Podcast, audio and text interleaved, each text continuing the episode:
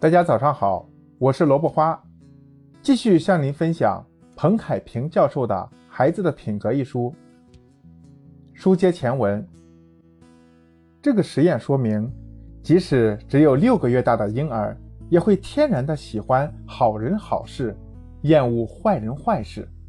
他们连话都不会说，也没有受过什么道德教育，却表现出喜欢善的行为而讨厌恶的行为。可见，善良是我们天性中的一种品质。保罗·布鲁姆还做过另外一个实验，请一岁的孩子分别看两个不同的视频。在第一个视频里，中间有个玩偶在玩球，他玩着玩着，球滚到左边去了，左边的玩偶就友好的把球还了回来。在第二个视频中，玩偶还是在玩球。他玩着玩着，球滚到右边去了。没想到右边的玩偶拿着球就跑了。在婴儿看完两个视频后，实验人员让他们分别接触视频中的那两个行为不同的玩偶。结果发现，当婴儿看见环球的玩偶时，居然会用小手去抚摸它，以示友好；当看见那个不友好的玩偶时，会用小手砸他，以示惩罚。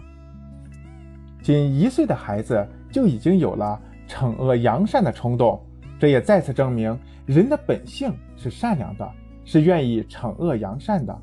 所以，积极心理学认为，我们在教育中应该弘扬天性，保持孩子天性中的善良，让孩子在成长的过程中感到愉悦、快乐、积极高尚。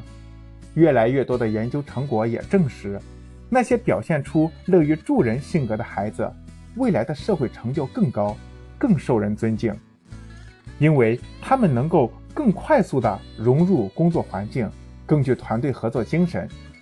在家庭背景相似、智商相同的情况下，善良决定了孩子的发展前景。第二节。善良的孩子更具幸福感，更懂爱。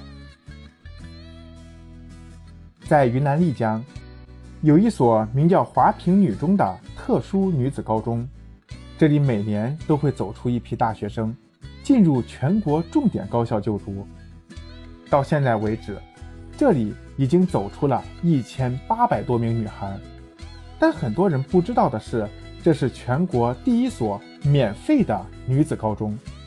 校长名叫张桂梅，而这所学校最早也是张桂梅自己出钱创办的。最困难的时候，她到外面几块钱几块钱的跟人乞讨，最终建起了学校。多年来，她更是拖着病躯给孩子们上课，帮助孩子们走出大山，改变命运。很多人可能都不理解张桂梅的行为。明明自己一贫如洗，满身病痛，还要做这样的事情，他到底图什么呢？要回答这个问题，我们就先来看看人为什么要帮助别人。关于助人的动机，社会上有三种解释，分别是社会交换理论、人的恻隐之心，还有帮助他人能带来快乐。首先分享社会交换理论。这种理论认为，帮助别人是一种互惠互利的理性行为，因为是利益交换，帮助别人的人也更容易得到其他人的回报。比如献血时，我们会把献血的代价与献血的利益进行比较，如果预期回报超出或等同于代价，我们就可能帮助别人。这个理论和中国古代诸子百家时期的杨朱学说有点类似，我们也能从中看出墨家的兼相爱、交相利的影子。不过，无论是杨朱学说还是墨家学说，或者说现代语境中的社会交换理论，这种解释都让人感觉有些不太舒服，因为它将人的无私精神视为利己主义。